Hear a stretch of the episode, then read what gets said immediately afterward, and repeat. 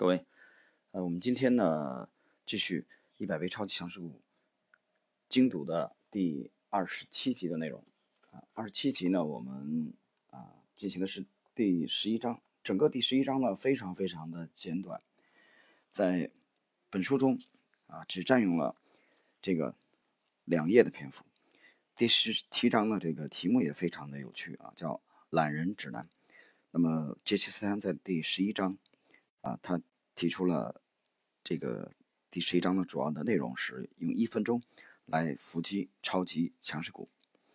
呃，开篇呢有一个吉姆·罗杰斯的名言啊，罗杰斯说：“许多众人皆知的事情都被证明是错误的，这是一个基本的常识。”呃，以下我们进入第十一章。现在我们对于神出鬼没的超级强势股的各个方面已经有所了解。本着帕雷托的二八定律，我将向你呈现一个超级法则。你要投入大量时间掌握它，把它想象成超级强势股的克里夫笔记。啊，解释一下，这个克里夫笔记呢，它是一套拥有世界影响力的文学导读丛书。那么，超级强势股的构成要素啊，一只超级强势股的构成要素如下：第一，它有耀眼的可持续盈利报告、高经营杠杆和漂亮的每股收益。第二，巨额的周成交量让股价向上突破坚实底部，以一个凶悍的上攻角度站上三十周移动平均线。第三，股价在十五美元以下，市盈率在十倍以下。啊，第四，低流通性和保守的管理团队。第五，高额红利、内部人士买入和超级题材。如果一只股票具有无竞争、低负债、低卖空比例、抢眼的股票代码。少有分析师推荐，内部人士大比例持股以及受到趋势交易者的追捧的特征，那它就有获利的机会。啊，在此谈谈我的看法。啊，我们先说第一点，他说耀眼的可持续盈利报告，啊，高经营杠杆和漂亮的每股收益。这个我们之前请解释过啊，在基本面因素里面，我们觉得每股收益并不是最重要的因素啊。至于说高经营杠杆，这个也要分这个经济处于什么阶段。如果说经济处于这个复苏期啊，高经营杠杆我们觉得是可以理解的。但如果处于这个萧条期啊、衰退期的话，那么高经营杠杆这里我们要打一个问号。第二，呃，第三，股价在十五美元以下，我以前解释过啊，这个呃这个规则很可笑啊，我不知道作者为什么会提出啊，把超级强势股都限定在十五美元以下，那就中低价股嘛，这是很滑稽的，我觉得很可笑的。接着，接下来市盈率在十倍以下，这也更可笑。当然了，这个是从基本基本分析的这个角度啊，他觉得市盈率十倍以上的不用看，这不扯吗？很多牛股启动以前市盈率早远远高于十倍了。然后呢，这个，嗯，他刚才的第一个小节的最后一个自然段还提到一个抢眼的股票代码，这个也很扯淡的。股票代码和牛股之间有什么必然的联系吗？所以我是非常不理解。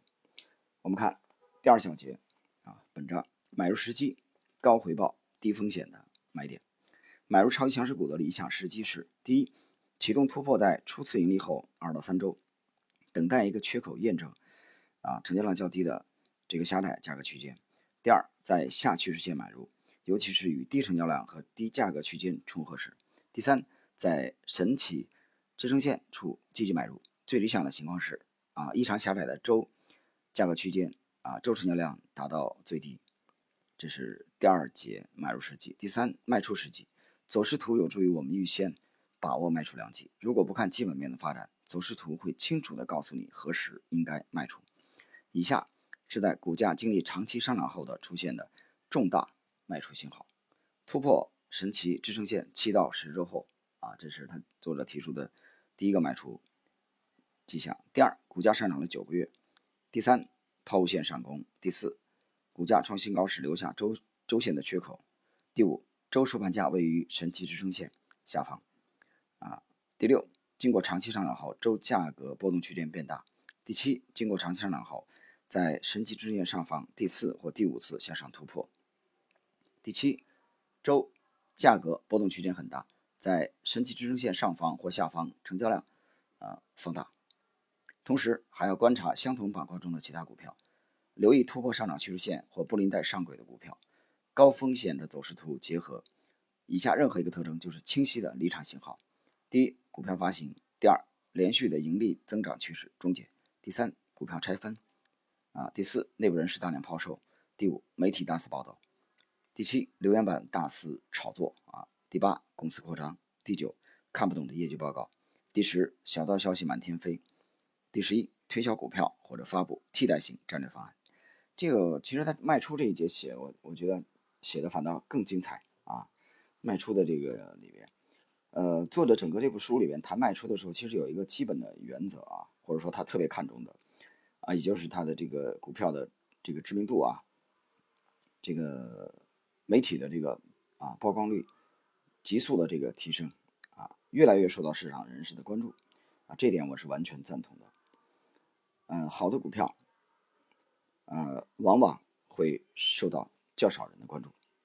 嗯，那么以上就是非常非常简练的第十一章懒人指南，一分钟伏击强势股的呃精读的内容。在下一集啊，我们将进入第十二章实况回放的内容。好了，今天这一集的内容就到这里。